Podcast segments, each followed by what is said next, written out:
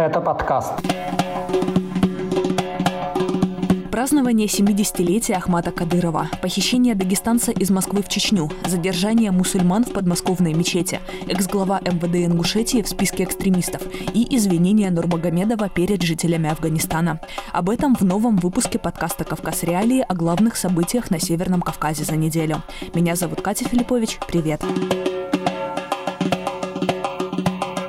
Чечне всю прошедшую неделю широко отмечали 70-летие со дня рождения первого президента республики Ахмата Кадырова. Власти организовывали концерты, детские конкурсы стихов и рисунков, флешмобы в социальных сетях, салюты, гонки и даже некие научные конференции, не говоря уже о массовых застольях с участием вип-гостей, в том числе и за границей. Но обо всем по порядку. Первым, что заметили жители Чечни, стали появляющиеся чуть ли не на каждом столбе портреты Ахмата Кадырова. Его изображения практически вытеснили всю наружную рекламу в Грозном, а также в других городах республики. По словам местных предпринимателей, баннеры были раскуплены еще в конце июня. Сколько денег ушло на изготовление тысячи портретов Кадырова-старшего официально не сообщается. Но на сайте государственных закупок есть несколько заказов от властей Грозного на изготовление плакатов и баннеров. Их общая сумма превышает 10 миллионов рублей.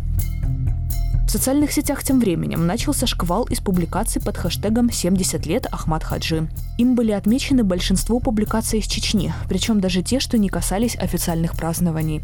Некоторые, например, оставляли хэштег для рекламы своего бизнеса или просто для привлечения внимания. В других постах Ахмата Кадырова восхваляли как спасителя народа. К этому привлекли врачей, преподавателей, спортсменов, старейшин и даже детей. Школьники и детсадовцы на камеру читали стихи о Кадырове. В Инстаграме появились сотни таких записей. По данным независимых СМИ, в некоторых случаях учителей и воспитателей заставляли снимать такие видео с помощью административного ресурса. Ты живешь среди нас, да я на подвиг. Ты в улыбке ребенка, ты в сердцах матерей, что сегодня спокойно свою дверь закрывать, не боясь за себя и своих сыновей. Ахмад Хаджи, ты горе, сын народа, ты гордость сердца каждого из нас. С тобой Чечня приобрела свободу, ты свой народ от бед, от горя спас. Радует чтение сексуального мужчина, Сата на правильный истинный путь. Ты не тревожишь залачего сына, а не потоза, отчизна чуть.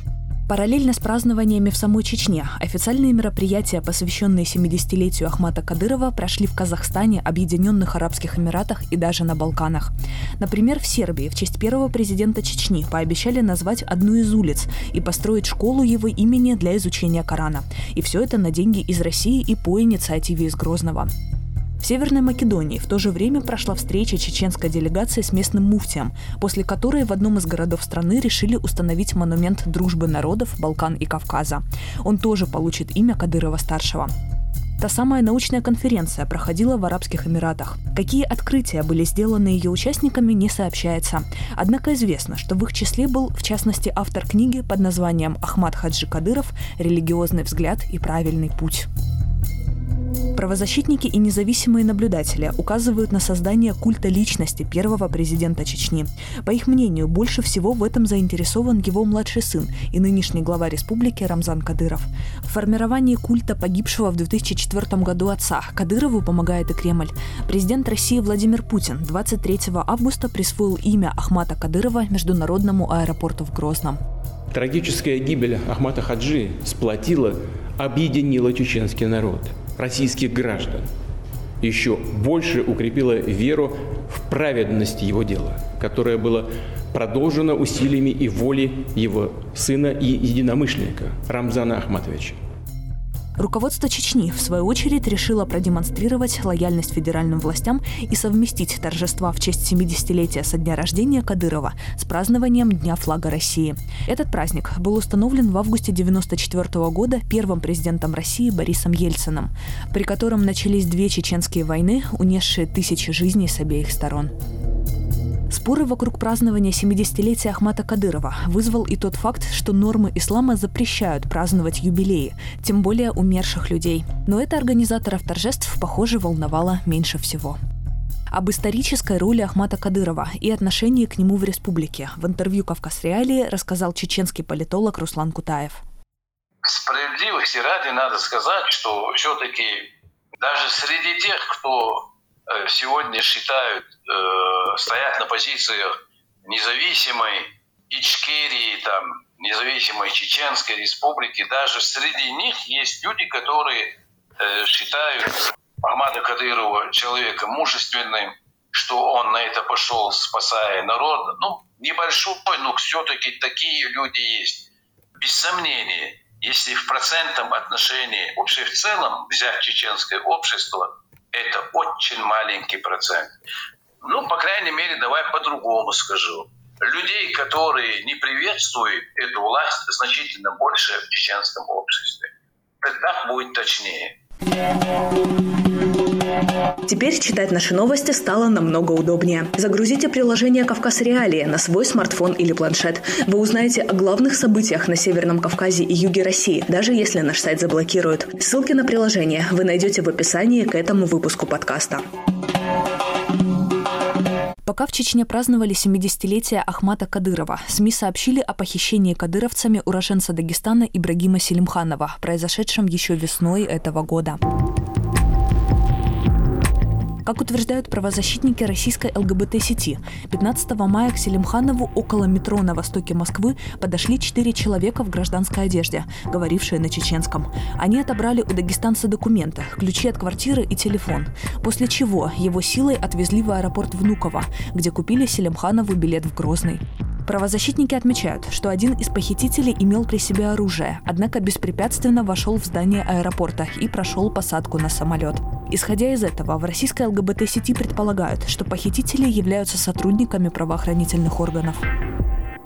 По прилету в Грозный Селимханова передали местным полицейским, которые посредством угроз и психологического давления пытались выяснить у него информацию о сотрудниках российской ЛГБТ-сети, которая помогает представителям ЛГБТ-сообщества на Кавказе. Как сообщает издание «Медиазона», на допросе у Селимханова, в частности, спрашивали о структуре организации, пытались узнать имена, внешность, возраст, сексуальную ориентацию и размер зарплаты ее сотрудников, а также адреса убежищ правозащитников. После допроса Селимханова увезли к родственникам его матери в Грозном. Там он находился под наблюдением полицейских, но смог сбежать, добравшись на попутках в Москву, где подал заявление о похищении. Удалось ли чеченским силовикам что-либо узнать у молодого человека, не сообщается.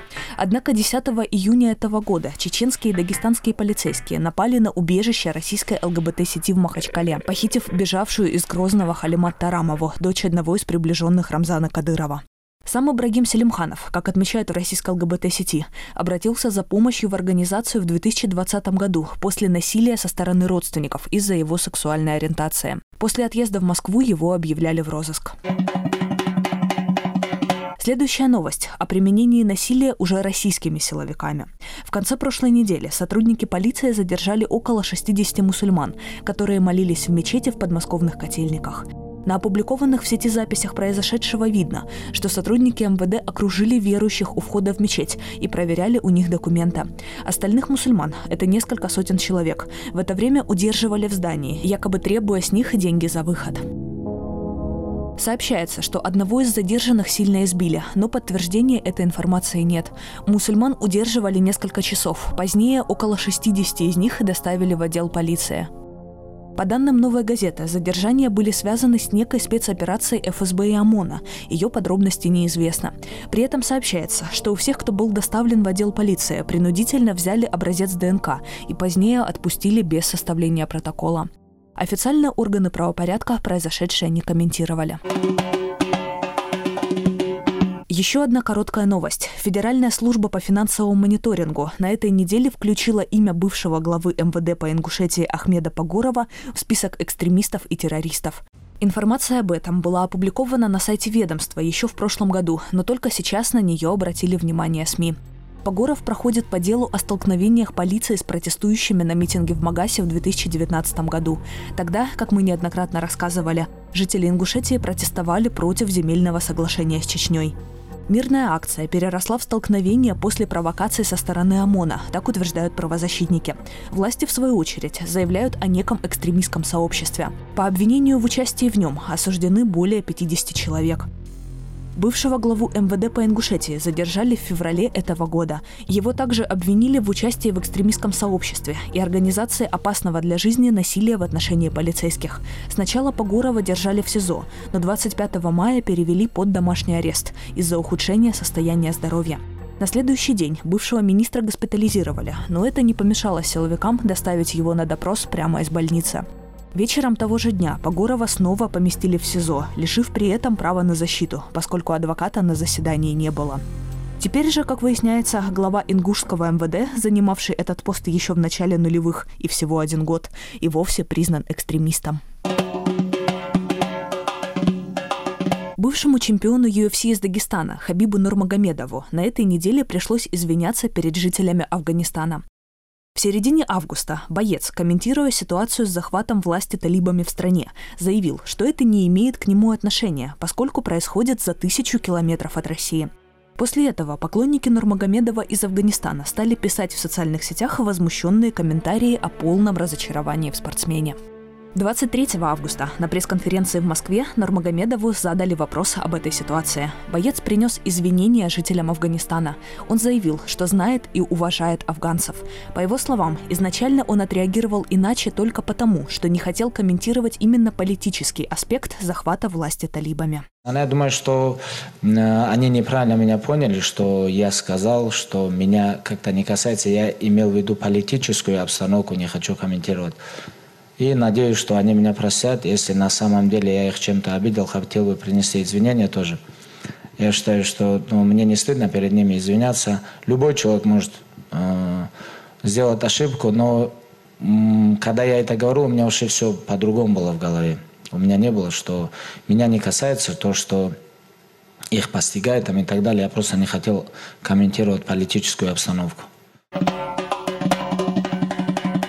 На этом у меня все. Вы слушали подкаст «Кавказ Реалии» о главных событиях на Северном Кавказе за неделю. Если вы дослушали до конца, передавайте мне привет в комментариях. Мы их все читаем и иногда даже отвечаем.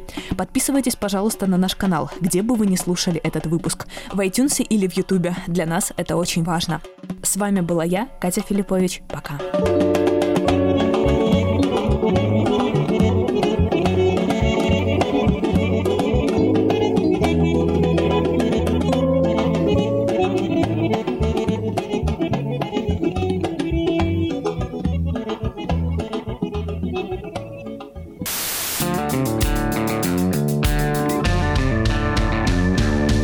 Студия подкастов «Радио Свобода».